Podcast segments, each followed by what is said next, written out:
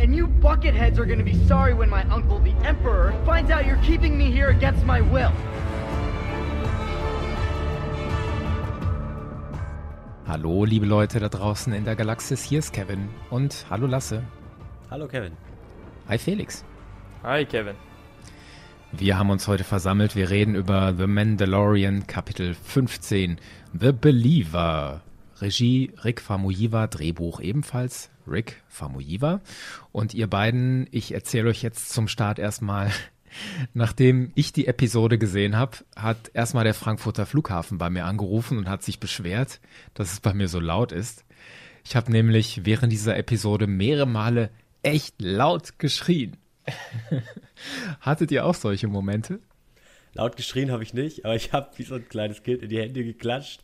Dann habe ich die Hände auf den Kopf gelegt und dann habe ich die Hände mit meinen Armen über dem Kopf ausgestreckt zu einer Jubelpose und einfach nur noch gefeiert. Bin gespannt, welcher Moment es war. Es war natürlich der Moment der Seismic Charge Bomb, also der seismischen Bombe. Ich habe in Battlefront 2 so oft diese Bombe aus der Slave One abgeworfen, dass ich hier direkt die Chance für so einen Abwurf gesehen habe. Und alle Zuhörenden da draußen erinnern sich jetzt auch, welche Szene ich natürlich meine. Und diese Szene wird auch so schön vorbereitet. Zuerst sieht man diese beiden Thais ins Bild fliegen.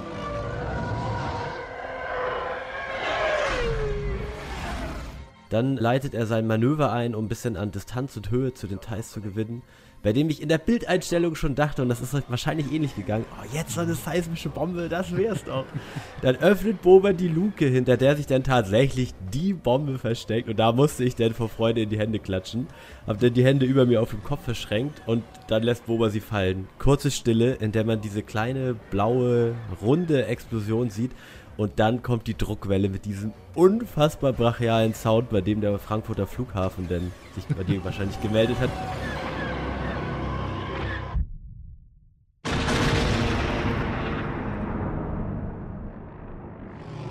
Meine Arme gingen in die Höhe und ich jubelte in meinem Zimmer. du warst das, das habe ich nämlich auch bis hier unten gehört. ja, ja. Es war ein tolles Kopfnicken auch in Richtung Episode 2 und an all die Menschen, die diesen einzigartigen Sound geschaffen haben. Der ist wirklich unerreicht. Felix, hast du einen laut Jubelmoment oder einen Schreimoment oder einen Armehebmoment gehabt? Ja, mehrere mal wieder. Also natürlich ging es mir auch so wie Lasse. Das war für jeden Fan oder zumindest jeden, der Episode 2 nicht komplett abschreibt oder Battlefront 2 gespielt hat, war das einfach nur ein Fest, dieser originale Sound. Ich liebe das genauso. Ein anderer Moment, den ich auch wunderbar fand, ist als Boba das erste Mal aus der Slave One in der neuen Lackierung aussteigt. I mean, it, it's a common courtesy. Common courtesy to tell somebody where it is that you're taking them. I, I, don't, I don't think that's so hard to ask, do you?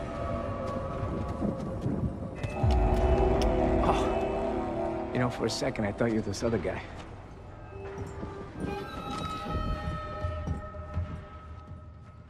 Das fand ich sehr schön. Ich meine, ich bin zwar ein Fan von seinem alten grauen Flieger-Overall, weil es so ein bisschen, ja, nicht so wallig ausgesehen hat, aber ich finde dieses leichte Robengewand mit diesen Rüstungsplatten, das sieht auch ziemlich stark aus mit diesem schwarzen Undersuit da drunter und dieser, ich glaube, auch etwas dunkleren Grünlackierung und endlich die Rüstung mal wieder in seinem richtigen Glanz. Da habe ich auch laut jubeln müssen. Und wir beide können es ja nachfühlen, was es für ein Act ist, ja, die Rüstung in diesen Zustand zu versetzen. Ja. Vor dem, vor dem Lackieren kommt ja erstmal das Schleifen. Oh Mann. Und den ganzen alten Lack runter, dann die ganzen Schrammen raus. Was ich schön finde, die Schramme im Helm ist nicht ausgebessert, also die diese Delle, große ja. Beule, die ist einfach nur überlackiert, trotzdem immer noch geblieben. Das fand ich auch sehr schön dass jetzt auch die ganzen Abzeichen nicht mehr so abgewetzt aussehen, sondern wieder in neuem Glanz erstrahlen. Das war schön. Da musste ich auch laut jubeln. Andere Momente waren die Gespräche in diesem Juggernaut und die in der Kantina. Ich finde, das waren einfach so tiefgründige Gespräche, die haben so viel über diesen Charakter erzählt, die haben mir so viel über das Geschehen im Krieg erzählt und über das, wie das Imperium mit seinen Männern umgeht und wie eventuell einige Sturmtruppen über das Imperium denken oder halt auch Mayfeld über das Imperium denkt. Und ich fand ihn in Episode 6 nicht ganz so nett da hat er mich irgendwie ein bisschen eher genervt, aber ich finde, durch diese Folge hat er so viel Positives dazugenommen. Also ich hätte ihn Das war ein riesen Mistkerl in Episode 6. Sorry. Ja, aber richtig, also ging es also mir ja auch. ich habe ihn überhaupt nicht leiden können.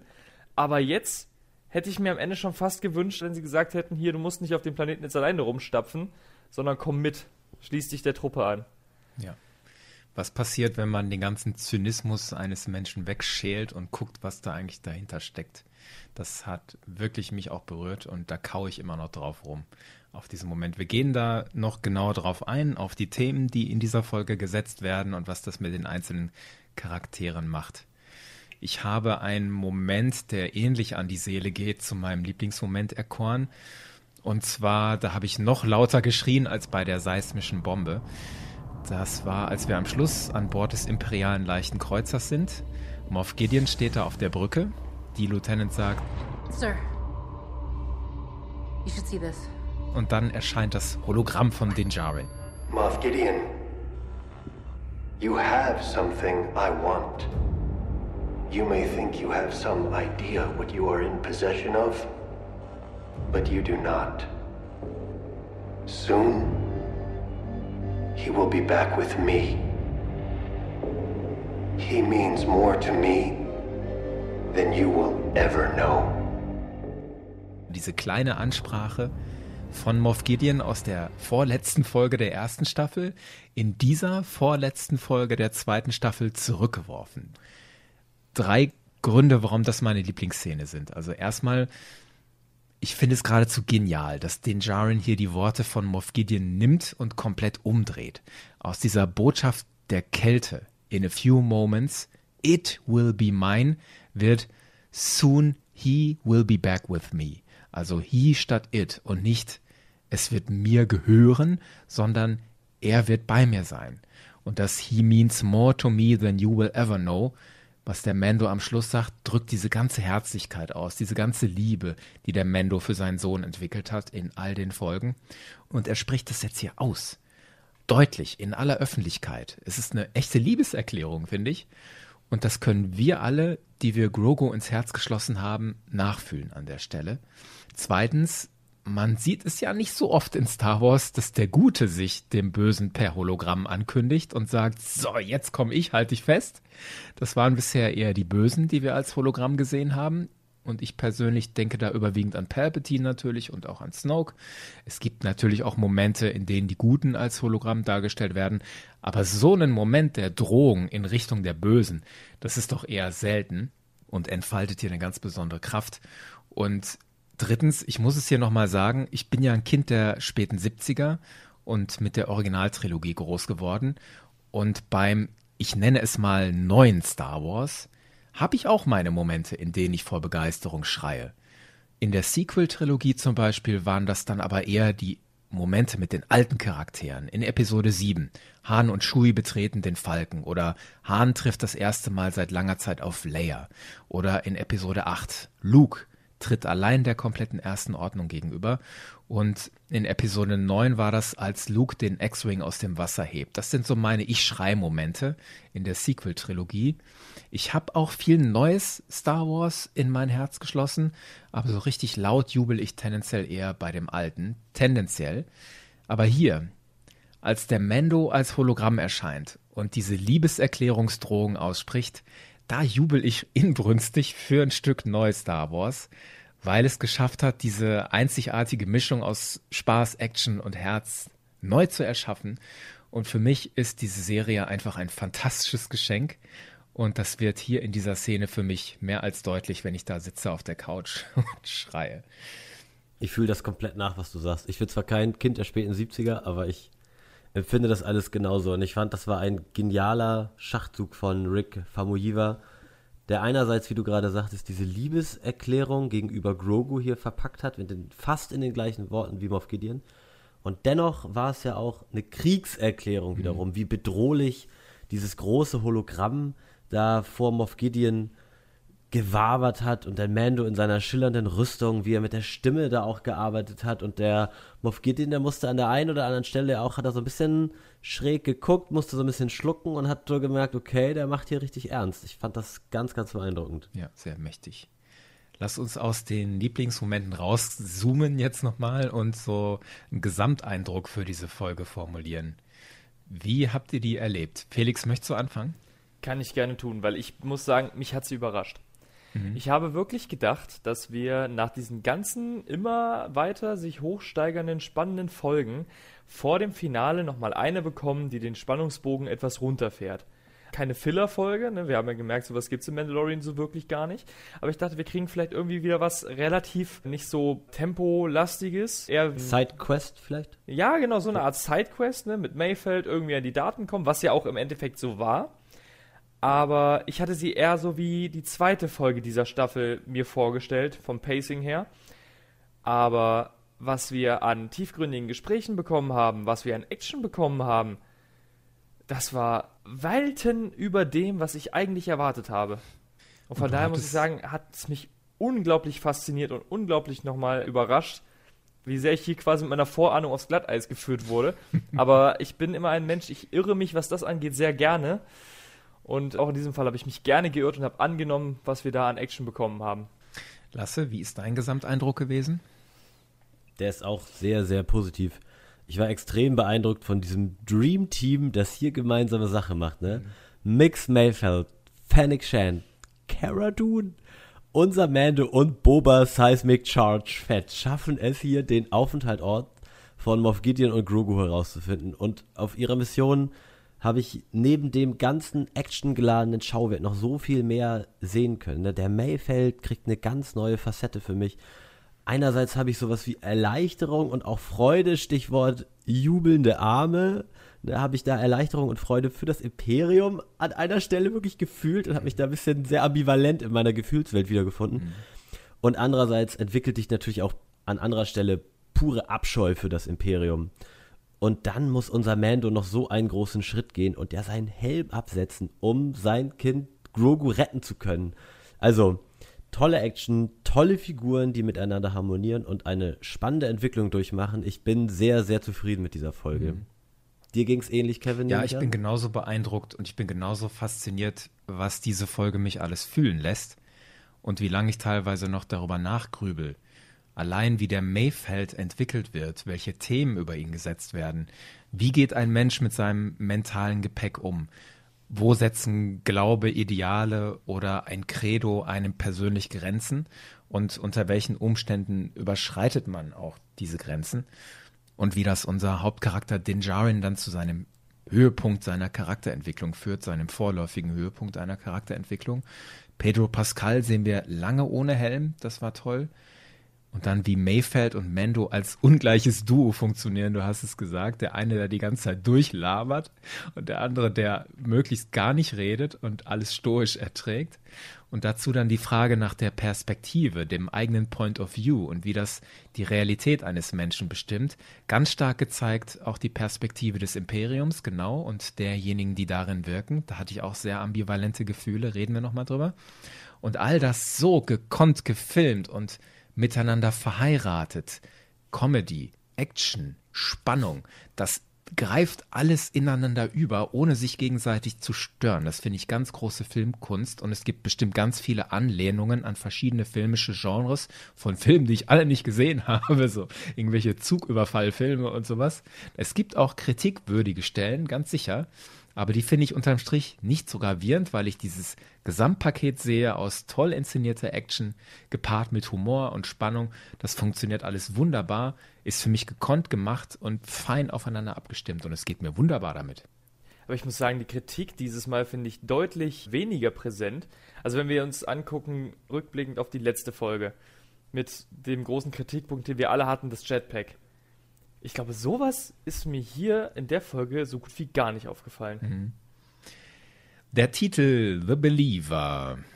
Als in der letzten Folge der Titel The Tragedy eingeblendet wurde, da hatten viele von uns ja ein ziemlich eindeutiges Gefühl, wohin die Reise ja. geht. Nämlich, es wird jetzt wahrscheinlich was passieren und wahrscheinlich mit Grogu. Ich vermute mal, dass es dieses Mal anders war. Wir sehen Mayfeld an Bord der Slave One gehen und dann wird dieser Titel eingeblendet, The Believer.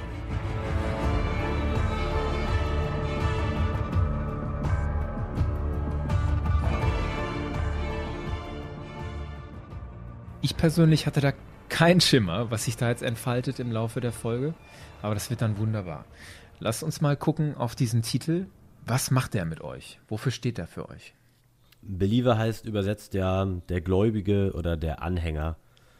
Als der Titel eingeblendet wurde, klar, mein Kopf hat gearbeitet. Ich dachte, ja, der Mendo hat sein Credo, dass er irgendwie glaubt oder in letzter Zeit vielleicht auch nicht mehr glaubt oder da in so einen Konflikt geraten ist. Der Mayfeld, so wie wir den da auf dem Schrottplatz gesehen haben, der ja, hat ja nicht viel, an das er glaubt oder vielleicht hat er das aufgegeben. So war ja meine Gedanken. Und dann war ich auch schon wieder gefesselt von der Folge und konnte gar nicht weiter darüber nachdenken. Aber im Laufe der Folge hat dieser Titel ja wirklich Sinn gemacht. Für mich ist die Szene mit Mayfeld, Mando und Valen Hess, diesem imperialen Offizier, wo die am Tisch sitzen in dieser Offizierskantina da in der Raffinerie. Da zeigt sich ganz klar, da sitzen drei komplett verschiedene Typen von einem Believer, von einem Gläubigen, die sich da unterhalten. Zum einen ist da Valen Hess, der als imperialer Offizier sich ganz dem Imperium hingibt. Während der Operation Cinder, die er da ja anspricht, ließ Hess ja 10.000 Soldaten des Imperiums sterben. Und diese Gräueltat wischt er mit dem Satz All heroes of the Empire. Einfach weg. Für mich wirkt er da wie so ein religiös fundamentalistischer Eiferer, der nur noch im Wahn an das Imperium glaubt. Dann haben wir noch Mayfeld, der während der eben schon angesprochenen Operation Cinder unter Hess dem Imperium gedient hat und dabei ja seine ganze Division verloren hat. Vielleicht hat Mayfeld bis zu diesem Punkt an das Imperium geglaubt, das kann ich mir zumindest vorstellen.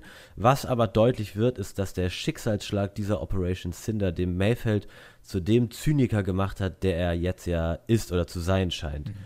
Aber nun während seiner Gefangenschaft in der neuen Republik erhält er die Chance, auf seiner Mission mit Mando an etwas Neues zu glauben, dass es einen besseren Weg geben kann und dass es immer noch Dinge gibt, für die es sich zu kämpfen lohnt.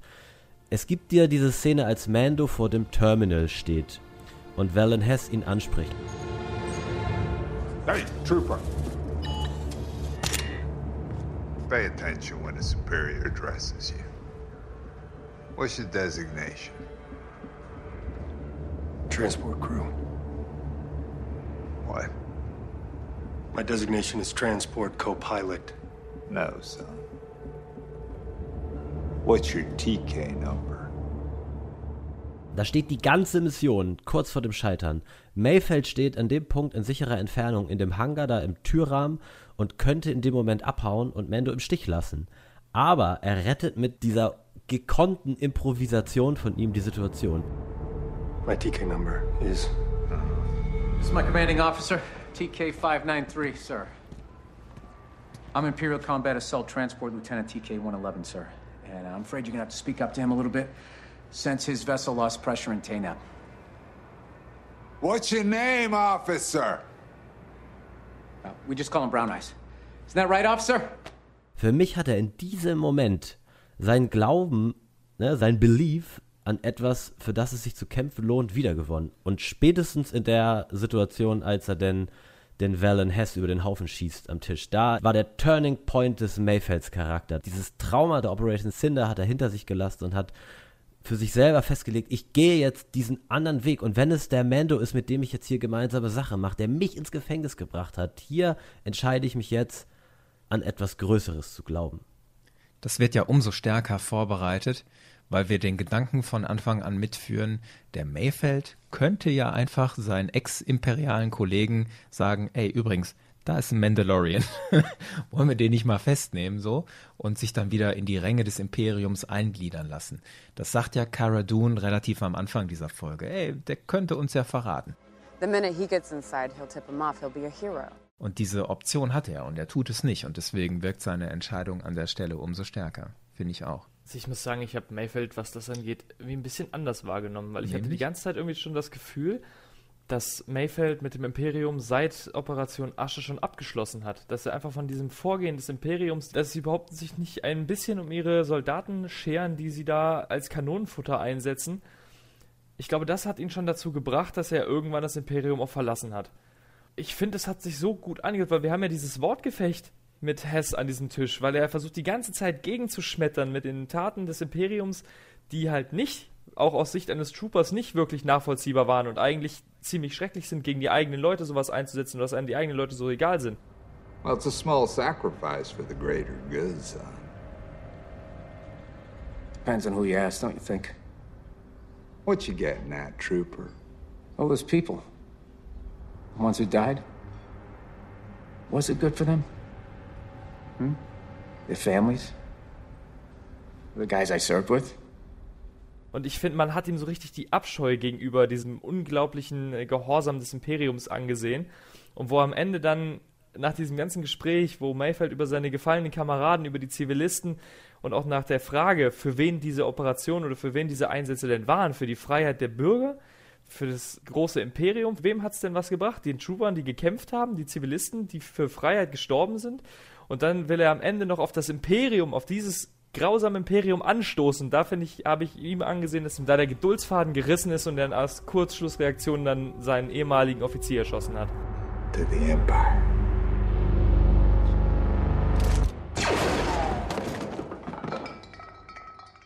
weil er es einfach nicht mehr aushalten konnte, diesen ekligen Glauben an dieses Imperium noch weiter mit anzuhören.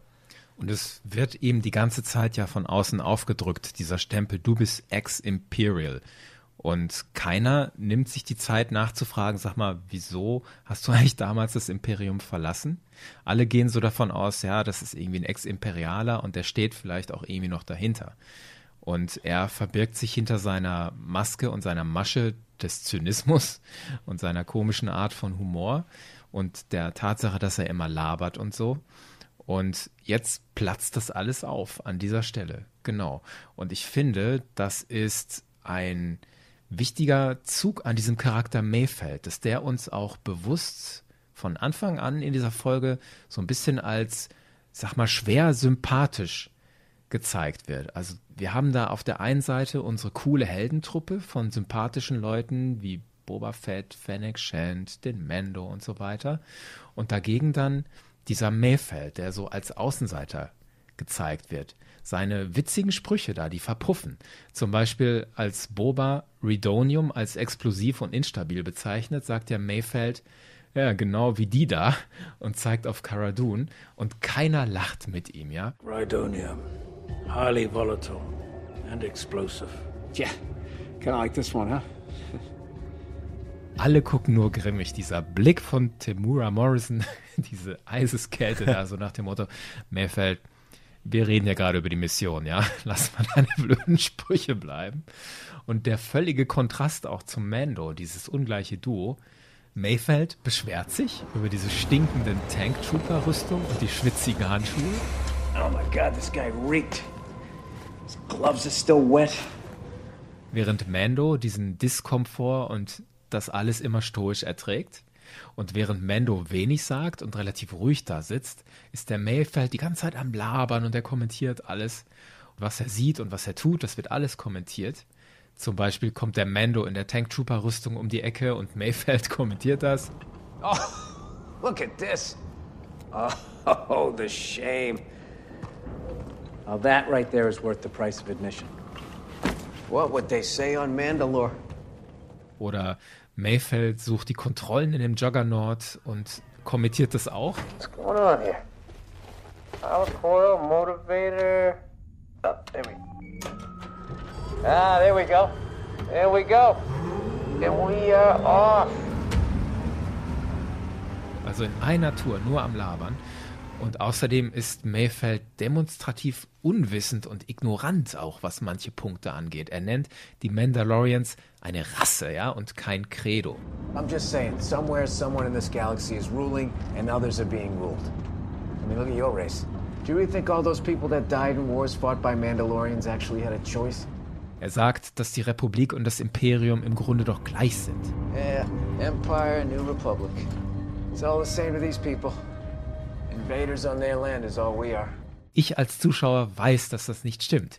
Und spätestens hier fällt es mir dann auch so schwer, den Mayfeld und das, was er an Botschaften rüberbringt und alles sagt, doch auch irgendwie ernst zu nehmen. Auch mit dem Hintergrund, den wir aus Kapitel 6 haben, wo er definitiv als Unsympath dargestellt wurde, als Kontrast zum Mando, um den Mando halt hervorzuheben und zu entwickeln. Und deswegen, weil der Mayfeld hier erst so schwer connectbar gezeigt wird, wirkt dann die Wendung, die er nimmt, auf mich als Zuschauer auch hinterher umso mächtiger. Weil erst dann klar wird, ach du meine Güte, das schlummert in dem, das habe ich alles gar nicht gewusst. Dieses Unwissen über die verschiedenen Kulturen mit Mandalorianern und Imperialen, ich nehme ihm das ab, dass er da so ein bisschen unwissend ist in der Richtung, weil ich glaube, aus seiner Sicht viel hat er wahrscheinlich von der Galaxis noch nicht mitbekommen, außer dem Schlachtfeld oder dem Wandel von Imperium zu Neuer Republik. Und dann sehen wir in der Szene, wo sie mit dem Juggernaut durch dieses Dorf fahren. Da haben wir wirklich genau die, die unter dem ganzen Konflikt immer leiden, die nicht irgendwie in der Lage sind, groß für ihr eigenes Schicksal etwas zu tun. Für die ist es halt wirklich ein und dasselbe, ob jetzt über dir das Banner der Republik oder das Banner des Imperiums weht, wenn du nicht in irgendeiner Weise mit diesen Fraktionen was zu tun hast, dann bist du so oder so einfach nur ein besetzter Planet. Und ich glaube, für die ist es wirklich kein großer Unterschied. Und wenn Mayfeld nur auf solchen Schlachtfeldern gedient hat, ich glaube, dann nehme ich ihm schon ab, dass man irgendwie so ein bisschen verroht und wirklich nur noch die Schwarz-Weiß-Sicht sieht und sich dann halt denkt, ja, es ist eigentlich vollkommen egal, für welche Fraktion man hier kämpft, weil letztendlich am Ende der Nahrungskette ändert sich halt nichts, nur weil ein anderes Banner über deinem Kopf weht. Er beweist aber eigentlich das andere im Laufe der Folge, weil zum Thema The Believer gehört ja auch, kann ich das, woran ich glaube, irgendwann auch kritisch reflektieren, wenn ich irgendwas sehe, was meine Organisation macht Egal, ob ich jetzt beim Imperium bin oder bei der Republik oder bei den Mendos oder in unserem Leben bei der Polizei, Lehrer in einer Schule, gucke ich mir das an, nach welchen Regeln funktioniert das hier, was ich mache und ist das gut für die Menschen, was ich hier mache. Und bin ich dann in der Lage, das kritisch zu reflektieren und meine Schlüsse daraus zu ziehen. Der Mayfeld macht es dann. Der hat gesehen, was das Imperium angerichtet hat in der Operation Cinder. Die anderen machen das nicht. Der Valen Hess macht das ganz sicher nicht. Und die Stormtrooper in der Raffinerie, die da jubeln, tun es auch nicht. Genau, und deswegen sage ich ja, dass er an dieser Stelle für mich nochmal ordentlich an Sympathie zugenommen hat. Aber worauf ich hinaus wollte, ist halt, er hat sich nach seinem Abgang vom Imperium eben nicht der Rebellenallianz oder der neuen Republik angeschlossen, sondern er hat sich so einer kleinen Gaunergruppe angeschlossen, weil er halt mit den großen Fraktionen dieser Galaxis nichts mehr zu tun haben wollte, weil er genau wusste, am Ende der Nahrungskette stehen, wie gesagt, die Bürger und er wahrscheinlich dachte, wenn er sich diesen kleinen Gruppen anschließt und es ihm eigentlich egal ist, wem er da quasi so bestiehlt, wenn man das so bezeichnen kann. Ich glaube, da hat er wahrscheinlich gedacht, dass die normalen Bürger, also die Zivilisten in der Galaxis, von seinem Handeln dann am wenigsten in Mitleidenschaft gezogen werden. Mhm. Was machen wir denn aus den, wenn wir beim Thema Glauben sind? Ja, Glaube und Wahrheit hängen ja stark von deinem persönlichen Standpunkt ab, so ähnlich wie Obi-Wan Kenobi es auch in Episode 6 gesagt hat. The Certain Point of View. Ich finde unglaublich stark in diesem Kapitel von The Mandalorian, dass wir das Imperium aus mehreren Perspektiven sehen. Ihr habt es ja auch schon gesagt. Als Din Djarin auf dem Juggernaut fast von den Piraten überrannt wird, da gibt er sich ja schon in diese Ich bin bereit zu sterben Haltung, wie damals gegen das Mattorn. Damals wurde er von Grogu gerettet und jetzt von den TIE Fightern.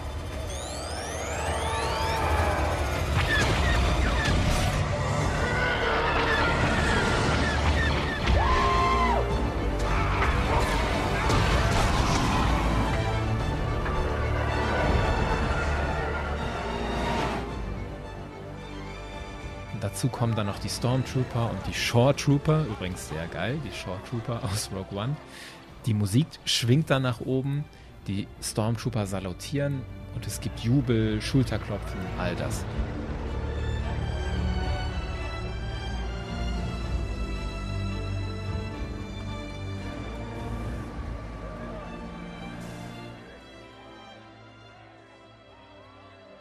Als ich das gesehen habe, hatte ich diese zwei Gefühle. Erstens, es ist so schön, das Imperium mal feiern zu sehen. Zweitens, eigentlich darf ich mich hier gar nicht freuen, weil das Imperium ist ja böse. Sie töten ja vermutlich hier auch keine einfachen Piraten, sondern Rebellen, die gegen die Besatzung und Ausbeutung ihres Planeten auch kämpfen. Dieses Paradoxon, das viele von uns mit dem Imperium haben. Wir wissen genau, dass es böse ist, aber wir finden es trotzdem cool. Deswegen ist es für mich schön, dass wir auch mal diesen Moment mit den Stormtroopern an der Sonne haben. Das ist irgendwie ganz schön. Wie ist es euch dabei ergangen? Lasse, du hattest auch gesagt, dass du da mehrere Gefühle hattest. Ja, ich hatte da auch sehr gemischte Gefühle, weil ich zum einen natürlich dankbar war, dass jetzt diese Thais ankommen und Mando das Leben retten und diese Piraten, die bis an die Zähne bewaffnet mit Thermaldetonatoren waren, weggepustet haben. Und in dem Moment war ich halt froh, dass Mando und Mayfeld das überleben und ihre Mission weiter vorantreiben können. Und ich habe natürlich auch irgendwie Empathie gespürt für diese Sturmtruppler, die da manche vielleicht auch völlig unwissend, auch im Glauben, dass das Imperium das Richtige tut, dass sie Ordnung, Sicherheit und Stabilität für die Galaxis zu bringen, dass die da gejubelt haben, kann ich ja dann ja auch verstehen. Andererseits haben wir ja schon über so viele Filme und Serien hinweg mitbekommen, dass das Imperium nun mal wirklich das Böse ist und all ihre Absichten mögen teilweise verständlich sein, aber der Zweck heiligt dann ja oft eben auch nicht die Mittel und dann konnte ich mich auch nicht weiter dafür freuen. Und es war irgendwie interessant, diese Perspektive zu sehen, dass die sich dann da auch an der Sonne befinden und jubeln und Schulterklopfen und so weiter.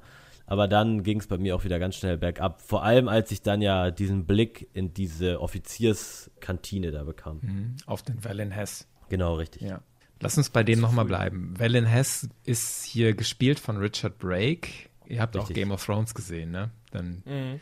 Der hat den ja. Night King gespielt in manchen Episoden. Bis zur sechsten Staffel, Bis zur genau. sechsten Staffel, wunderbar. Der Nachname Valen Hess ist bestimmt nicht zufällig angelehnt an Hitlers Stellvertreter Rudolf Hess, jemand, der komplett auf Linie war mit dem faschistischen, menschenverachtenden System des Nationalsozialismus und auch einer der allerhöchsten Repräsentanten dieses Mörderregimes war, Rudolf Hess.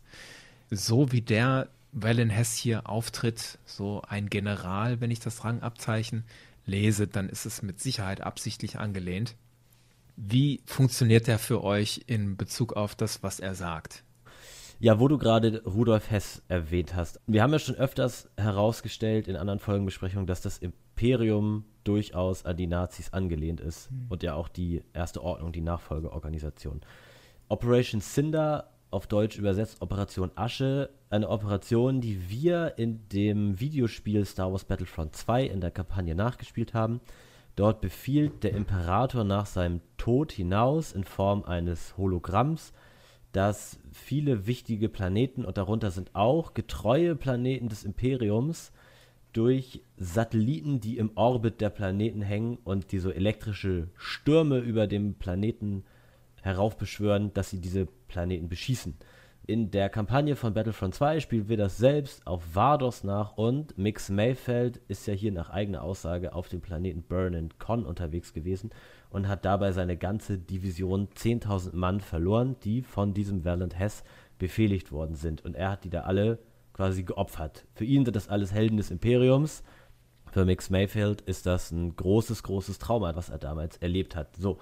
Und der Valant Hess, Kevin hat es ja eben schon gesagt, in Anlehnung vielleicht ja auch an Rudolf Hess, hat quasi diese Operation Cinder, Operation Asche durchgeführt. Und da habe ich die klare Assoziation mit dieser Kriegstaktik der verbrannten Erde, die die Nazis auch oft durchgeführt haben. Genau, ja. Operation Cinder noch mal kurz zur Ergänzung. Wir haben das in Battlefront 2 gespielt. Das erste Mal sehen konnte man das, wenn man Comicleser ist, vorher schon im Jahr 2015 kam Shattered Empire raus. Das greift direkt die Ereignisse nach Rückkehr der Jedi-Ritter auf.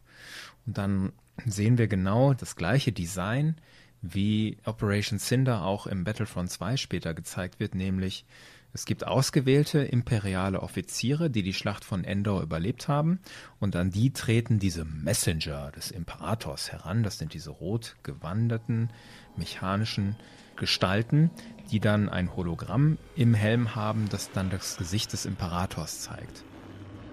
Admiral Versio, Operation Cinder is to begin at once. Resistance, rebellion, defiance. These are concepts that cannot be allowed to persist.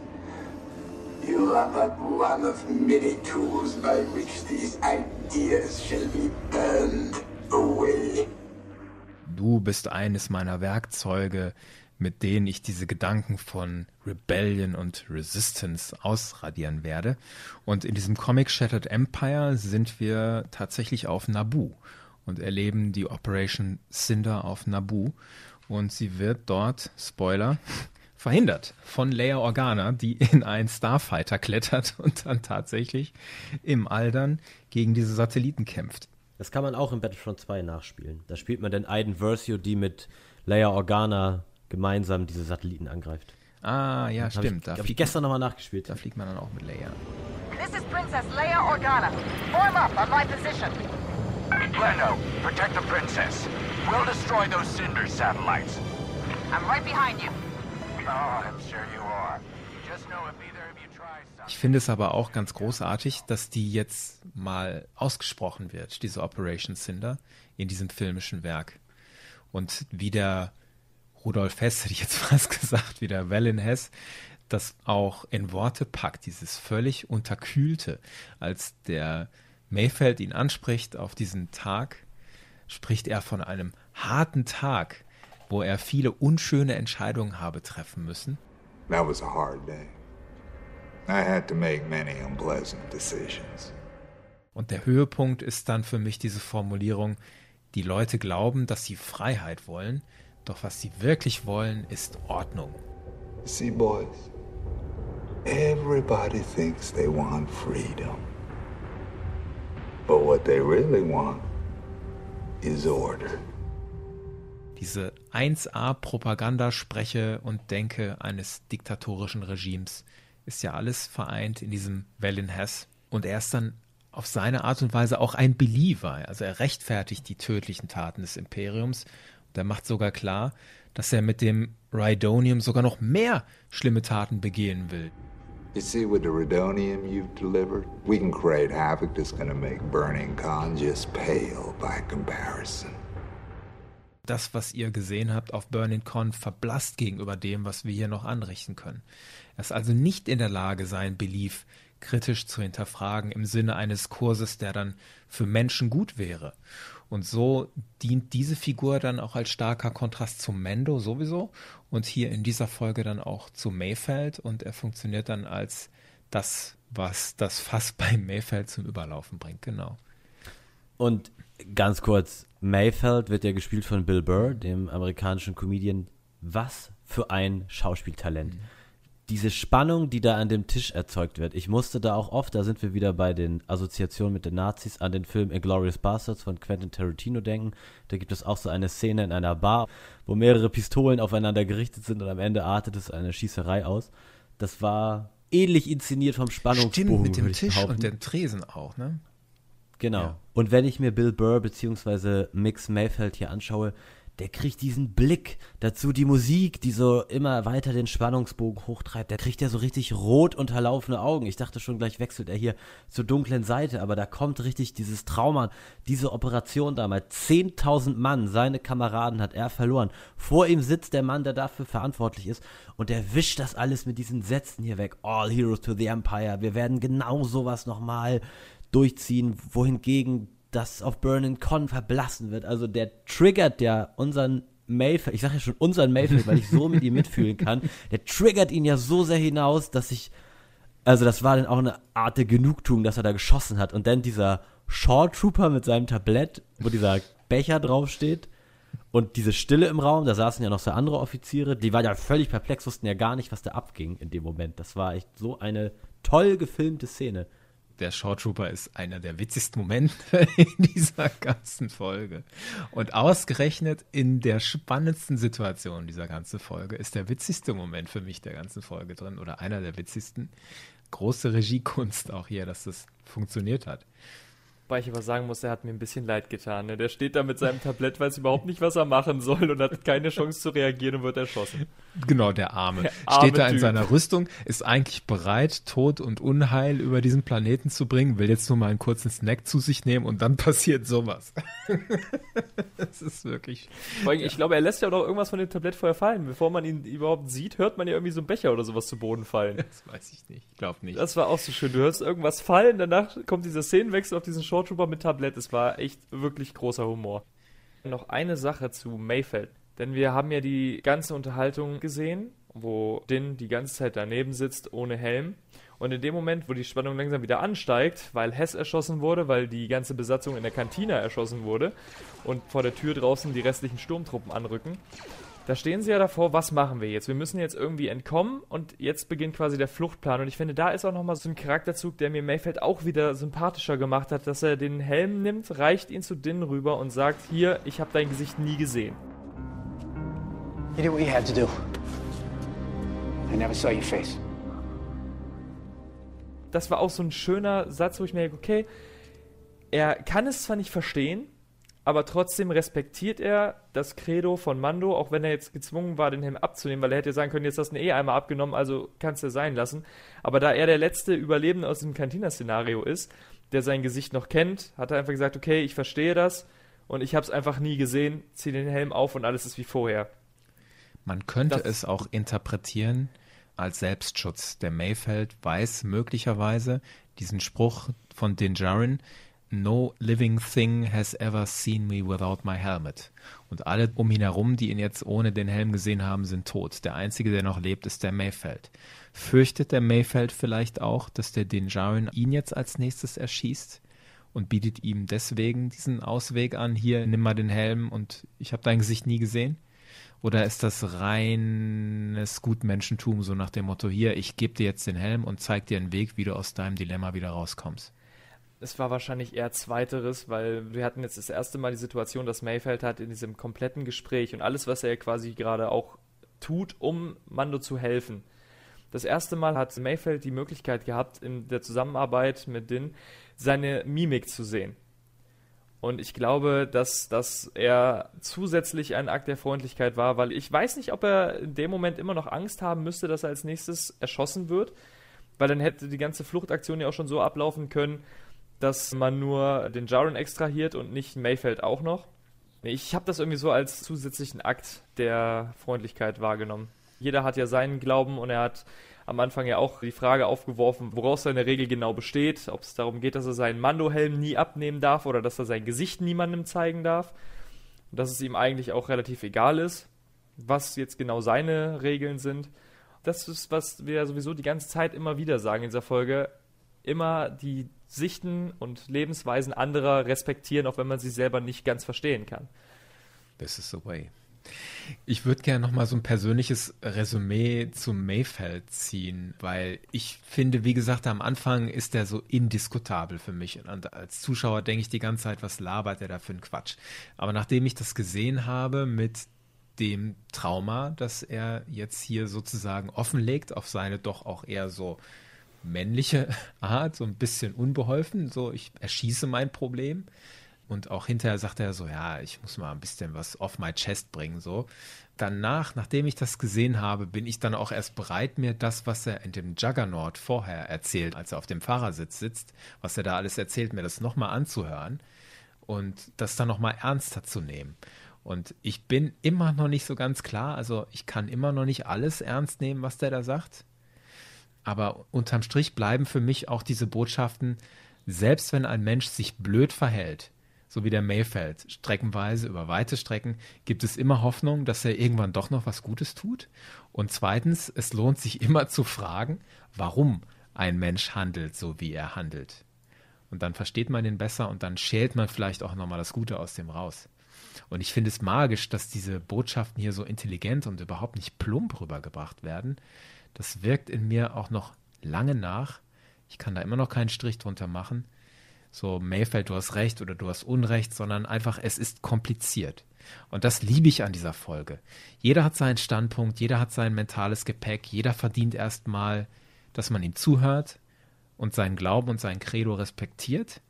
Aber jeder sollte sich bitte auch der Frage stellen, ist das, woran ich glaube, der richtige Weg? Dient es in erster Linie einem Selbstzweck oder dient es Freiheit, Gleichheit, Gerechtigkeit und Glück? Und das ist ja alles drin in dem Charakter Mayfeld. Und wir sollten, wenn wir über ihn reden, nicht seine abschließende gute Tat vergessen, als er vom Rumpf der Slave One mhm. mit diesem Cycler Rifle dann auf das Rhydonium schießt. Give me that Cycler Rifle. Er ist ja ein He wasn't a stormtrooper wise ass, he was an ex-imperial Sniper, sagt er, oder Sharp, Sharpshooter, genau. Und dann nimmt er ja dieses Scharfschützengewehr, der Tasken ist das ja eigentlich, dieses Cycler-Gewehr, und pustet dann da das Rhydonium weg und damit ja die gesamte Raffinerie.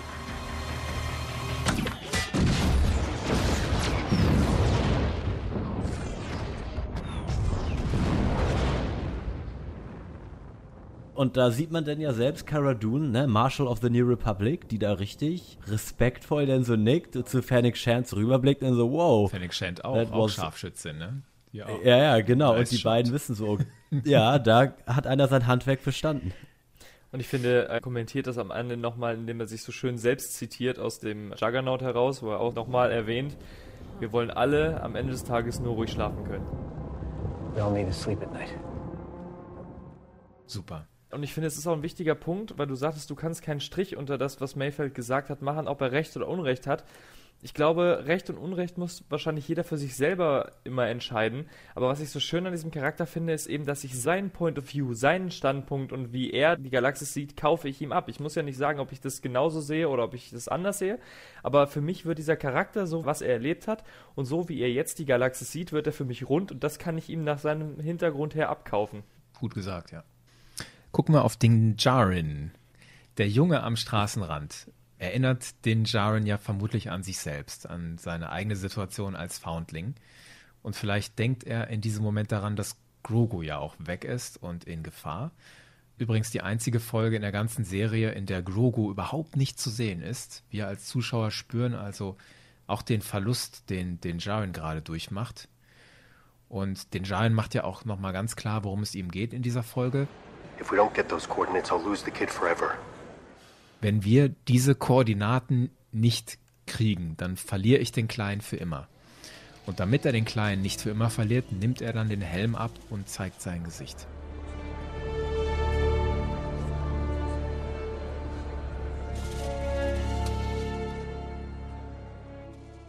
Beschreibt mal, wie es euch gegangen ist in diesem Moment.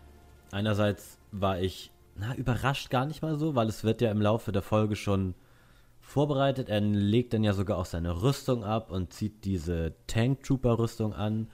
Und es wird ja auch vorher schon über diesen Face-Scanner gesprochen und dann sagt er ja auch, ja, ich komme denn mit und alle wissen, okay, das bedeutet aber zwangsläufig, du wirst da irgendwie dein Gesicht zeigen müssen.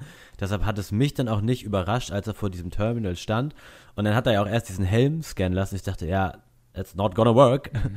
Und dann nimmt er den Helm ja tatsächlich ab. Ich war natürlich überrascht, das Gesicht von Pedro Pascal mal wieder zu sehen. Und gleichzeitig war ich ja auch irgendwie darauf vorbereitet. Das war ein, wie so oft in Mandalorian, ein Wechselbad der Gefühle für mich. Ich finde, da war auch eine schöne Humorstelle noch vorher drin, wo es darum ging, wer denn jetzt eigentlich die Raffinerie betreten soll. Weil er eigentlich auch seine Rüstung nicht ablegen möchte. Und da hat Mayfeld auch so schön noch gesagt, also ich kann Leute schwindlig quatschen. Aber einen Mann in Mandalorianer-Rüstung erklären, das kann ich nicht. So nach dem Motto. Aber ich muss ganz ehrlich sagen, ich fand es auch nicht ganz so überraschend. Aber ich fand es schön inszeniert, dass man hier halt gesehen hat, dass Mando jetzt äh, seine Prioritäten neu ordnet. Weil er hat natürlich das Credo, dass er eigentlich seit seiner Adoption von der Death Watch, wenn sie das denn ist, ne, wir sind ja immer noch. Children of the Watch. Genau, seitdem er ein Children der Watch wurde eigentlich nach diesem Credo gelebt hat. So, jetzt hat er aber schon auf verschiedenste Weise in dieser Staffel gemerkt, okay, das muss vielleicht nicht der endgültige Weg sein, weil ich habe Mandalorianer gesehen, die nicht danach leben und sich trotzdem als solche noch bezeichnen. Also muss dieser Weg nicht unbedingt der einzig wahre Weg sein. Und jetzt steht er hier vor der Wahl, okay, ich habe mein adoptiertes Kind, das mir auch anvertraut wurde, dass ich dafür Sorge zu tragen habe und ich habe mein Credo. Was von beidem ist mir jetzt hier wichtiger? Weil er steht ja wirklich an diesem Terminal, dass er sein Gesicht scannen muss, damit es ihm Informationen freigibt. Also es gibt nur zwei Varianten. Und er entscheidet sich dafür, seinen Helm in diesem Moment abzunehmen, damit er an die Informationen kommt, die ihm sein kleines Adoptivkind wiederbringen. Ich fand das und eigentlich das ganz clever konstruiert und hergeleitet, warum der jetzt den Helm abnehmen muss. Wenn ich ein Autor wäre und ich müsste ihm überlegen, so, das ist jetzt die vorletzte Folge, ich würde jetzt gerne den Mando challengen, dass er mal vor die Wahl kommt, Grogu oder mein Maskencredo. Was könnte ihn herausfordern, das zu tun? Und diesen Gesichtsscan zu machen, um an die Daten zu kommen, wo Grogu ist, finde ich gar nicht so schlecht. Den Nachteil an dieser Konstruktion sehe ich darin, dass es keine unmittelbare Reaktion eines Gegenübers gibt. Der steht da vor einem Terminal.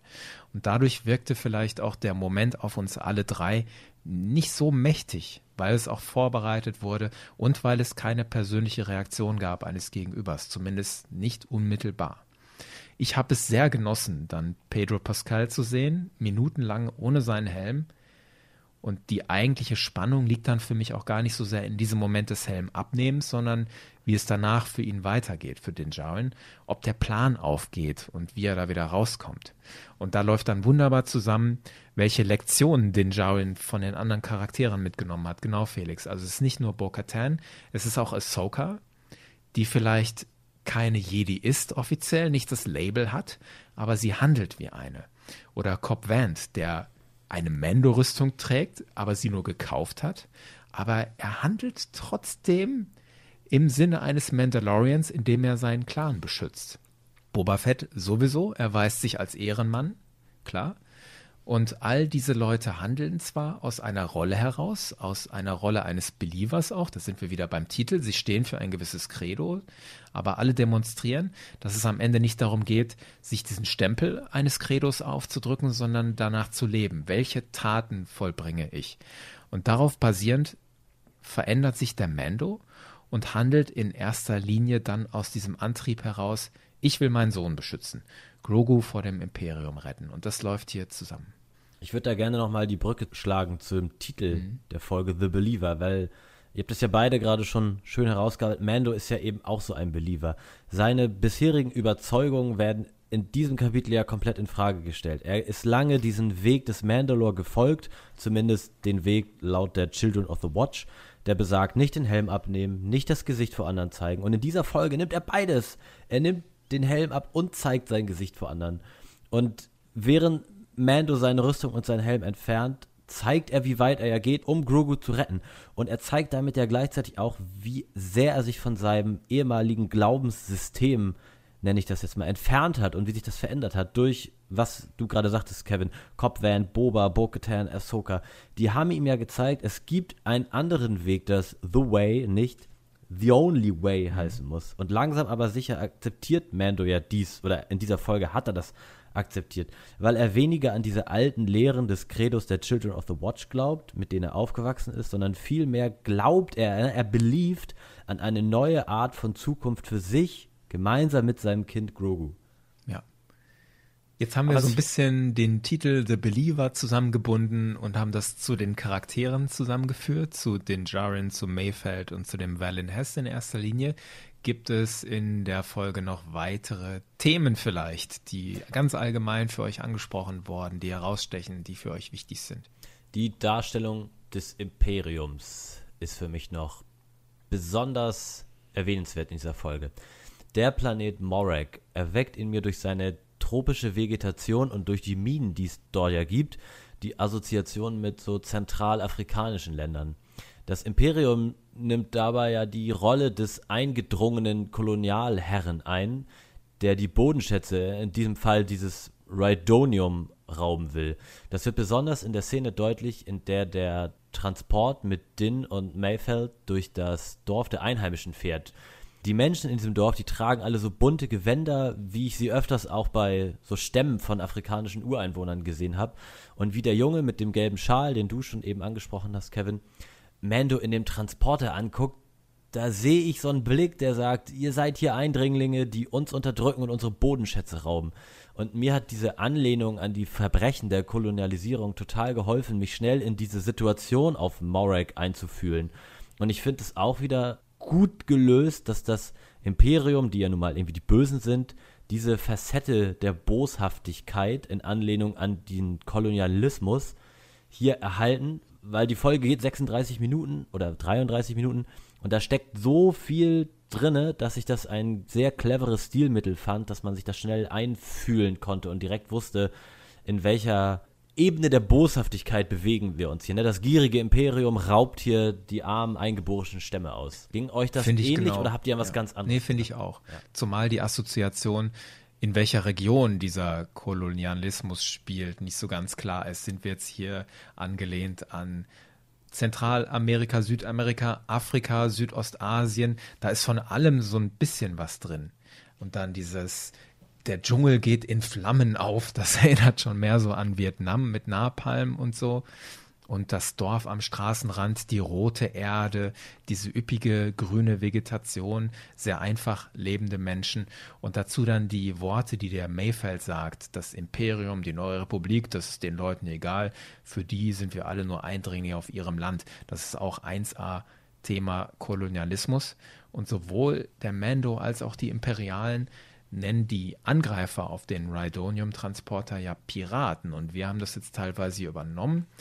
Ich frage mich, sind das wirklich Piraten oder sind das vielleicht eher Aufständische? Also auch Einheimische, die den Kolonialherren hier bekämpfen, vertreiben wollen. Sind das Rebellen gegen das Imperium? Genau, da gibt es auch kein Schwarz und Weiß. Andere Themen? Es gab für mich noch so ein persönliches Highlight und eine Sache, die bei mir wieder Fragen aufgeworfen haben. Und zwar kommen wir erstmal zum persönlichen Highlight. War das für euch auch so schön, die Slave One endlich mal so von innen zu sehen? Ja, das war erhellend. ich fand das echt, also ich, ich habe sie in Episode 2 schon gesehen und wir haben sie in Episode 5 gesehen und auch in der letzten Folge schon gesehen. Und wir kennen halt eigentlich immer nur die Sicht aus diesem Cockpit raus. In Episode 2 war es nur das Cockpit, in Episode 5 war es nur das Cockpit. Und jetzt endlich mal zu sehen, dass sich dieser komplette Innenraum, in dem Moment, wenn sich die Slave One zur Flugposition aufrichtet, quasi innerhalb davon so schön dreht und wir dann auch diese beiden Leitern vorne und hinten sich dann um dieses Cockpit so drehen, dass man danach noch hoch ins Cockpit klettern kann und so ich fand das echt schön auch zu sehen, wie diese komplette Sichtscheibe sich auf einmal um diesen Raum drumherum gedreht hat, bis er dann endlich vor den Passagiersitzen war. Habe ich das richtig verstanden, dass das Cockpit sich aber nicht dreht, sondern nur das Passagierdeck unten drunter sozusagen? Eigentlich müsste das so sein, dass das Cockpit, also dass diese komplette Passagierebene eigentlich zweistöckig ist, oben Cockpit, unten Passagieretage und eigentlich müsste sich alles mitdrehen. Deswegen war ich ein bisschen verwundert bei dem Kommando zum Abholen von Din und Mix, dass Boba auf einmal auf dem Rücken lag. Da ja. weiß ich nicht, ob er wahrscheinlich diese Drehfunktion einfach vorher quasi schon ausgestellt hat, um eben schneller in Bereitschaft zu sein. Oder ob sich das dann eigentlich nicht mitdreht, weil ich meine mich aus der Szene, obwohl in der Szene Episode 2 war das Cockpit auch schon in Rücklage, als ja, Boba sich da drauf setzt. Boba liegt da, genau, genau, als sie auf Camino gelandet sind.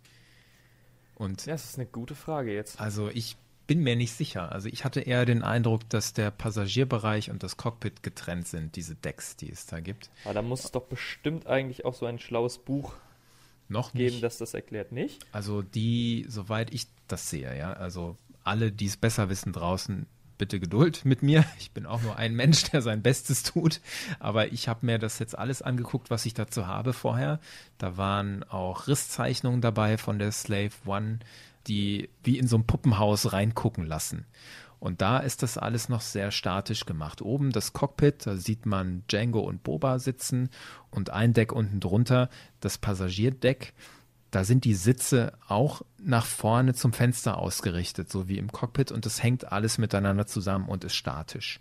Und es erklärt überhaupt nicht diesen rotierenden Innenraum, den wir hier sehen ich würde mal sagen, das ist kanonisch neu, was wir hier sehen. Und ich habe persönlich auch in den Legends keine Andeutung dazu gefunden, eine Erklärung, warum zum Geier baut man ein Raumschiff, das sich so dreht und das es zwangsweise den Piloten in eine schwierige Lage bringt, was das Einsteigen angeht. da hoffe ich auf eine neue Konzeptzeichnung, eine neue Risszeichnung, irgendwas. Ich finde ja, wenn zumindest, dass sich der Passagierraum unten so mitdreht, ist ja natürlich eine kluge Lösung, ne? Ja.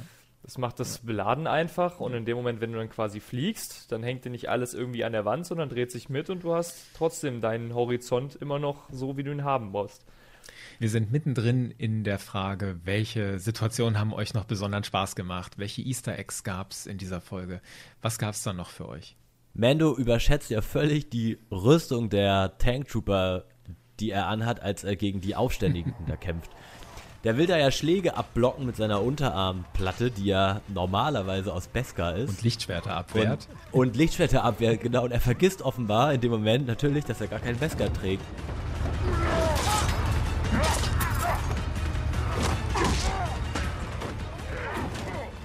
Und seine Rüstung zersplittert da, als wäre sie halt aus, ich weiß nicht, ihr wisst das wahrscheinlich besser, sind die aus Plastik Plastoid. oder aus Plastoid? Ah ja. Und die zersplittert ja, er macht die ja trotzdem dann fertig, aber es war irgendwie lustig anzusehen, dass er ja noch so in diesen alten Mechanismen steckt. Er lebt ja quasi in seiner Rüstung. Ich finde, man hat ihm auch so schön angesehen, wie das wehtun muss, wenn du mit so einem Stock auf den Unterarm geschlagen bekommst. Man hat halt richtig gesehen, wie er weggezogen hat und in dem Moment gemerkt hat, ach Mist, das ist ja nicht so robust wie meine Rüstung. Und er verfehlt ja auch mit der Pistole, die er da aufgesammelt hat, von dem Trooper, als er sich aus dem Fenster lehnt und auf die Piraten schießen will. Da schießt er erstmal vorbei, weil er ja nicht seine altbekannte Blasterpistole dabei hat, sondern dieses imperiale Ding. Und habt ihr den Mando schon mal daneben schießen sehen? Selten. Also wirft das jetzt die Frage auf, ob die ganzen Memes über Stormtrooper falsch sind und es eigentlich nur ein Problem mit den Blastern ist? Soweit würde ich nicht gehen. Das Material ist auf jeden Fall fragwürdig, was das Imperium seinen Leuten hier aufbietet. Wo wir gerade bei dem Transportüberfall sind, da hatten mich die eine Szene, wo der Pirat mit beiden Lanzen nach vorne gestreckt auf den Juggernaut-Transport springt sehr an den Film Mad Max Fury Road erinnert. Vielleicht kennt ihr den. Ja, klar. Den Trailer zumindest, äh, ja. Genau, und das ist wirklich die Bildeinstellung, das ist eins zu eins wie genau aus diesem Film. Da geht es, also der ganze Film besteht im Grunde darum, dass da so ein Konvoi überfallen werden soll. Und da wären wir ja auch mal wieder beim Thema, es gibt ja unzählige so klassische Westernfilme mit Zugüberfällen und so weiter. Schön finde ich noch, Boba Fett hat nicht nur seine Rüstung neu lackiert, sondern er hat sich auch ein neues EE3 Blaster Gewehr mutmaßlich neu besorgt. Das trägt er da so schön. genau. Und wo wir bei Boba Fett sind, der Klonhumor. Als es darum geht, wer kann in die imperiale Basis eindringen, sagt Boba, sagen wir mal, sie würden mein Gesicht erkennen. Let's just say they might recognize my face. das war uns, schön. Er hat uns ja das gefragt, so, wie geht Boba mit seiner Vergangenheit als Klon um? Das hatten wir uns ja gefragt. Und wenn man bedenkt, dass Klone von Django Fett den überwältigenden Teil der frühen imperialen Armee gestellt haben und das mal jetzt hier so als vorbeilaufenden Witz vorgebracht, genial. Wirklich genial. Andere witzige Momente für euch. Mayfeld sagt im Juggernaut Transporter da über seinen Helm, I'm taking the thing off, I can't see anything. Mhm. Und das ist ja quasi ein sehr ähnlicher Wortlaut, den auch Luke in Episode 4 zu Hahn sagt, auf dem Todesstern. I can't see a thing in this helmet. Stimmt. Kurz bevor sie da in den Fahrstuhl da ja. steigen, ist das, glaube ich. Ja. Witzig, dass der Mayfeld in abgewrackten imperialen TIE Fightern nach etwas Nützlichem sucht, während Mayfeld in gewisser Weise auch ein abgewracktes Teil des Imperiums ist, das im Laufe der Folge irgendwas Nützliches wird, ne? Das finde ich auch am Anfang eine ganz interessante ah. Symbolik gesetzt. Mayfeld spricht ja. auch von Remnant Bases und dem Ex-ISB.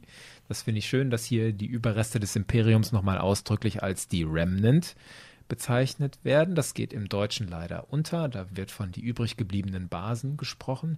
Und der ISB, das wissen wir, das ist der frühere imperiale Geheimdienst. Erste Vertreter waren Colonel Yularen in Episode 4, der in seiner weißen Uniform am Tisch mit Tarkin sitzt und später über einen Todessternflur läuft. Und später Vertreter wie Agent Callis und so weiter. Und wir wissen ja auch, dass Moff Gideon Teil des imperialen Geheimdienstes war. Wo wir gerade bei Stormtroopern, Todessternen und so waren. Ich finde es kurios und ich habe es ehrlich gesagt nie verstanden, dass es Stormtrooper mit dreistelliger TK-Nummer gibt. Also in, in New Hope, dieser TK421, im Deutschen TK241. Jetzt hier TK111. Wie geht denn das bitte, ja, dass bei Hunderttausenden oder Millionen von Soldaten dreistellige Nummern möglich sind? Da kann mir bitte einer mal die TK-Number erklären. Genau wie die Clone Trooper. Wieso kann Rex CT7567 heißen und nicht CT7567.895,2 so? Aber wahrscheinlich bin ich jetzt hier auch wieder auf einem völlig falschen Pfad, weil George Lucas würde mir jetzt sagen, Junge, ey, ich hoffe, dass ihr aus meinen Geschichten so ein paar kleine Botschaften für euch rauszieht für das Leben und den ganzen Rest, den sollt ihr bitte nicht so ernst nehmen. Oder? Bin da ganz bei dir, ich störe mich an ja, sowas nicht. Okay. Irgendwas anderes Lustiges. Ja, ich fand den Kommentar von Cara Dune noch ziemlich witzig, wo wir Din das erste Mal sehen, wie er in dieser Tank Trooper Uniform da mit seiner alten Rüstung in diesem Sack entgegenkommt und sie zu ihm sagt, ich würde ja gern sagen, es steht ja, aber es wäre gelogen. Wish I could say it looked good on you, but I'd be lying. Ja, stimmt. Das fand ich auch sehr schön. Ja. Oh, und Mayfeld erwähnt die Schlacht von Tenab. I'm Imperial Combat Assault Transport Lieutenant TK-111, sir. And I'm afraid you're gonna have to speak up to him a little bit, since his vessel lost pressure in Tenab. Vermutlich die Schlacht, die die Rebellen dank Lando Calrissian gegen das Imperium gewonnen haben, über die ich nicht so wahnsinnig viel weiß, außer dass Lando die erwähnt in Episode 6, dieses jemand muss denen von meinem Manöver bei der Schlacht von Tarnab erzählt haben. Well, look at you, a general, huh? Someone must have told him about my little maneuver at the Battle of Tanav. Das wird hier wieder referenziert. Und in der ersten Szene sehen wir einen Gefangenentransporter der neuen Republik, genau wie in Kapitel 6. Wir sehen auch wieder Kräne auf Beinen, die nach AT-80 aussehen. Wir sehen auch wieder diesen republikanischen Sicherheitsdruiden, den wir auch in Kapitel 6 auf dem Gefangenentransporter gesehen haben. Inmate 34667. Please follow Marshal wait, where was she taking me? Inmate 34667. You have three seconds to comply with your new directive. Okay, all right, all right. Genau. Gab es noch irgendwelche coolen Action-Momente, die ihr besonders herausragend fandet? Ich fand das total erleichternd, dass nach diesem gewaltigen Spannungsbogen, der bei dem Gespräch in der Offizierskantina da aufgebaut wurde, dann eine Actionsequenz eingeleitet wird, die pure Genugtuung und ja auch Erleichterung für mich war. Wie Mando und Mayfeld denn aus dem Fenster da herausklettern und dann sieht man diesen Staudamm und diesen Schacht und dann sind da unsere beiden Cara Dune und Fennec Shand, beide mit ihren, also Fennec mit ihrem Snipergewehr und Cara hat ja auch so eine Art Scharfschützenmodus an ihrem Gewehr aktiviert. Das ist ja eine Symphonie an Taktik, die da entsteht. Also wie die da die Trooper weglasern und dann Cara auch immer, got him. South wall, halfway up. Got him.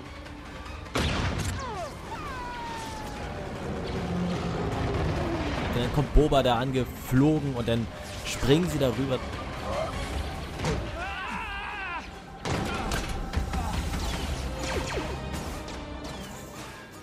Das hat alles so perfekt ja. ineinander gepasst. Dieses Dream Team an kompetenten Leuten. Einer hilft da dem anderen und so nach dieser ausweglosen Situation vorher war das einfach nur cool zu sehen, diese Action. Und da noch, dann denkt man, da ist der Höhepunkt erreicht, als Mayfeld dann das Rhydonium wegsnipert.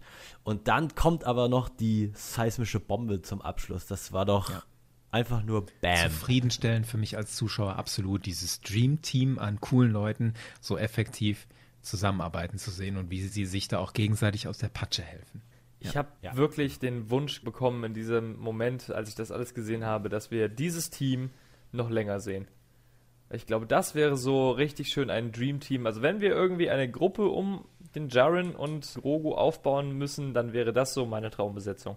Da sind wir ja quasi schon beim Ausblick, Felix. Ja, wenn ihr nicht noch irgendwelche Dinge aus der Regie oder der Action oder so hervorheben wollt, die euch wichtig sind? Ich hätte sind? nur meine andere kleine Besonderheit, die ich noch erwähnen muss, die mir nämlich ein bisschen Fragen aufgeworfen hat. Und zwar hatten wir eben schon ja besprochen, Boba hat seine Rüstung neu lackiert. Und dann ist mir aufgefallen, er hat sowohl das Abzeichen auf der Brust wie auch den Mythosaurus-Schädel auf der Schulterplatte auch wieder komplett frisch drauf. Und da stellt sich mir die Frage, in der letzten Folge sagt er noch, er fühlt sich keinem Credo verpflichtet und ist nur ein einfacher Mann, der seinen Weg in der Galaxis gehen will. Aber warum, wenn du deine Rüstung komplett neu lackierst, machst du dir die Arbeit, diese beiden Embleme trotzdem wieder auf deine Rüstung mit drauf zu machen? Weil es dir was bedeutet. Richtig. Das finde ich echt schön. Ich weiß nicht, ob das irgendwann nochmal hoffentlich in der Story ein bisschen erläutert wird, wie Boba zu den Mandalorianern steht oder ob das hier an der Stelle nur einfach ein Fanservice für uns war, weil wir natürlich die Rüstung mit diesen Emblemen so als ikonisch immer gesehen haben. Du bist ja doch in einem Teil des Ausblicks, den Lasse schon ausgerufen hat. Du möchtest gerne mehr über Boba Fett wissen und wie er zu den Mandalorian steht und wie ja. sein Credo genau aussieht. Bitte. Wenn ihr jetzt mal so eure Erwartungen formuliert, wir gehen jetzt in die letzte Folge der zweiten Staffel. Es wird schön und furchtbar traurig zugleich. Was erwartet ihr? Ich erwarte im Grunde dasselbe, was ich schon zum Ausblick bei der letzten Folgenbesprechung hier gesagt habe. Der Mayfeld wurde ja nun gefunden, die Koordinaten zum Moff Gideon sind auch gefunden worden und ich hoffe und gehe stark davon aus, dass Mando and Friends, wer auch immer das alles ist, wir haben jetzt ja schon dieses coole Squad hier gesehen. Cara Dune, Grief Karga ist dann hoffentlich dabei, Fennec Shand ist dabei, Boba ist dabei, Bo-Katan kommt vielleicht ja dazu, die alle starten eine große Rettungsaktion und kämpfen gegen die Dark Trooper, die aus Beskar bestehen. Mando mit seiner Lanze gegen Moff Gideon mit dem Dark Saber. Und jetzt ist die große Frage: Schaffen sie es, Grogu zu retten? Wird der oder die Jedi erscheinen, die Grogu da gerufen hat, wenn er sie denn gerufen hat. Er war ja ganz offensichtlich zu sehen, dass er mit der Macht in Verbindung stand und vielleicht hat er da ja wirklich jemanden gerufen, ob da jemand kommt und wer das sein sollte. Da lässt sich ja nach wie vor noch drüber spekulieren. Wie tritt er auf, genau. Die Frage, kommt es zum finalen Duell zwischen Gideon und den Jaren? Und dann die Frage, wird Gideon getötet und Grogu befreit? Wenn das so läuft, dann bräuchte die neue Staffel, die dritte Staffel, dann einen neuen Bösewicht, der dann irgendwie am Ende der nächsten Folge auch angekündigt wird, irgendwie geteasert wird. Weil wir bräuchten hm, ja. Vielleicht Thrawn? Ja, wer auch immer. Wir bräuchten irgendwie eine neue Bedrohung für Grogu und den Jaren für diese Variante würde sprechen, also dass Moff Gideon getötet wird und das Kind befreit. Dafür würde sprechen, dass ich glaube, John Favreau die ersten beiden Staffeln so in einem Rutsch durchkonzipiert hat und grob durchgeschrieben hat. So hatte ich das verstanden aus den Making-ofs. Mehr oder weniger in einem Rutsch. Das heißt, es müsste auch ein relativ rundes Ende geben für diese zweite Staffel, weil man damals noch nicht wusste, ob es auch eine dritte Staffel geben wird. Oder Variante 2 kommt es zum Duell den Jaren Moff Gideon Beskar Lanze gegen Darksaber, aber Moff Gideon setzt sich irgendwie durch. Und das Kind bleibt weiter in imperialer Hand und der Cliffhanger ist dann für die nächste Staffel gesetzt so. Wir müssen Grogu befreien. Und wir sehen dann vielleicht in der dritten Staffel auch, wie Grogu auf dem Weg der dunklen Seite ist und den Jaren muss es dann schaffen, ihn zurückzuholen. Und da kann er sich ja dann von mir aus gerne auch Rat von Jedi-Meister Luke Skywalker holen, der ja Erfahrung hat, Leute, die in die Dunkelheit gefallen sind, zurückzuholen. Wie man das macht, da könnte er dem, dem Jaren ja einen Tipp geben. Da will ich mich gar nicht festlegen, was ich besser finde. Ich finde, es ist beides möglich. Dass Moff Gideon jetzt hier sozusagen beendet wird oder dass Moff Gideon dabei bleibt, dass das Kind bei den Jaren bleibt oder dass das Kind weiter in der Hand des Imperiums bleibt. Ich finde, es gibt gute Gründe für beides ein Detail vielleicht noch. Der Mando hat ja sein Gesicht von einem imperialen Computer scannen lassen. Die Basis, wo dieser Computer stand, ist zwar in die Luft geflogen, aber ich gehe jetzt mal davon aus, dass der Scan von Mandos Gesicht jetzt irgendwo im imperialen Netzwerk ist und dass auch Moff Gideon möglicherweise Zugriff darauf hat.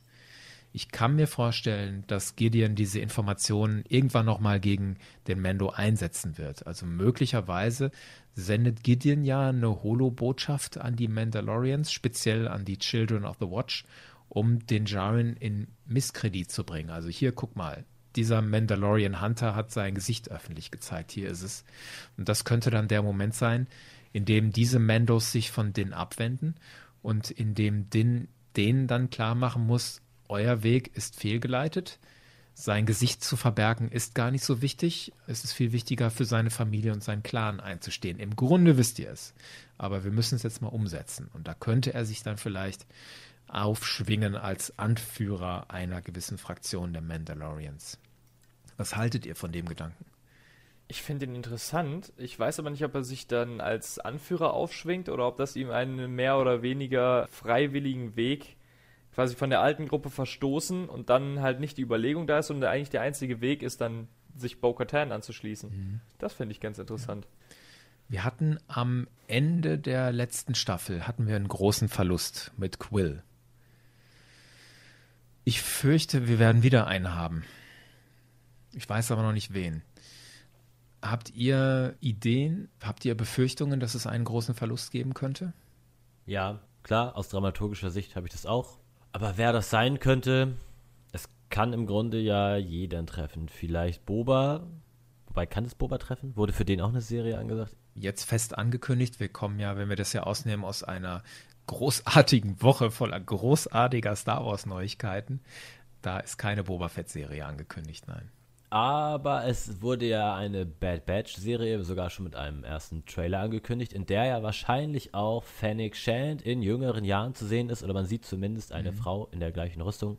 Und ich kann mir vorstellen, dass das Leben von Fennec Shand und ihr Werdegang in dieser Bad Batch Serie weiter erzählt wird, sodass es dann genug Infos über sie gibt und ihre Geschichte im Grunde auserzählt ist und sie dann jetzt im nächsten Kapitel von Mandalorian ihr hoffentlich würdiges Ende finden wird. könnte sein. Auf der anderen Seite fände ich jetzt, dann bräuchte ihr Charakter noch mehr Tiefe.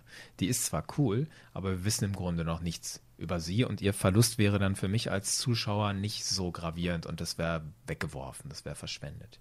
Ja, geht mir ähnlich. Und ich glaube, je nachdem, wie beliebt sie eventuell durch die Bad Batch-Serie noch wird, könnte das dann quasi auch verschwendetes Potenzial sein, wenn sie jetzt in der nächsten Folge schon das Zeitliche mhm. segnet.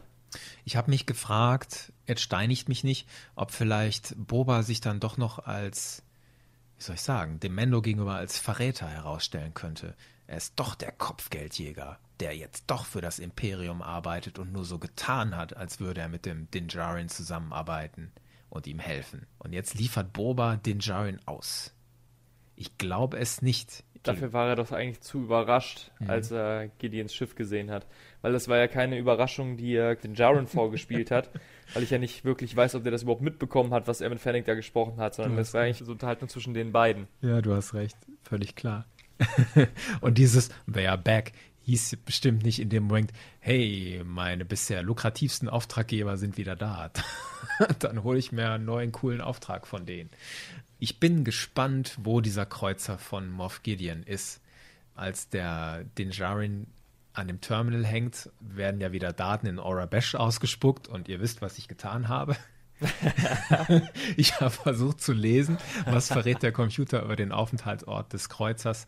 Haltet euch fest, der Kreuzer ist in Sektor 87.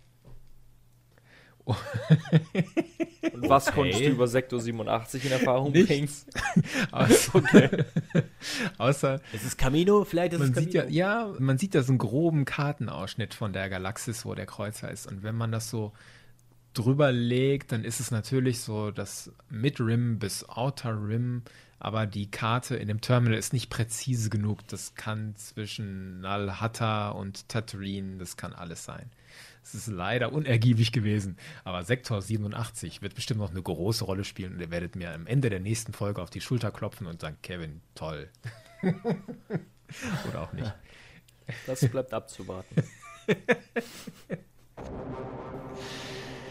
Dann danke ich euch für eure Zeit und dass wir zusammen nochmal The Mandalorian Kapitel 15 durchgekaut haben. Hat Spaß gemacht. Dankeschön.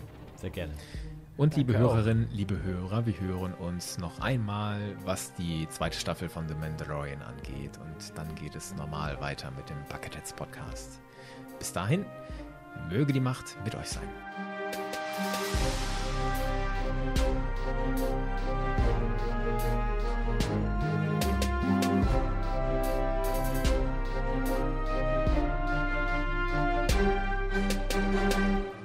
Does, it, does that mean I can go?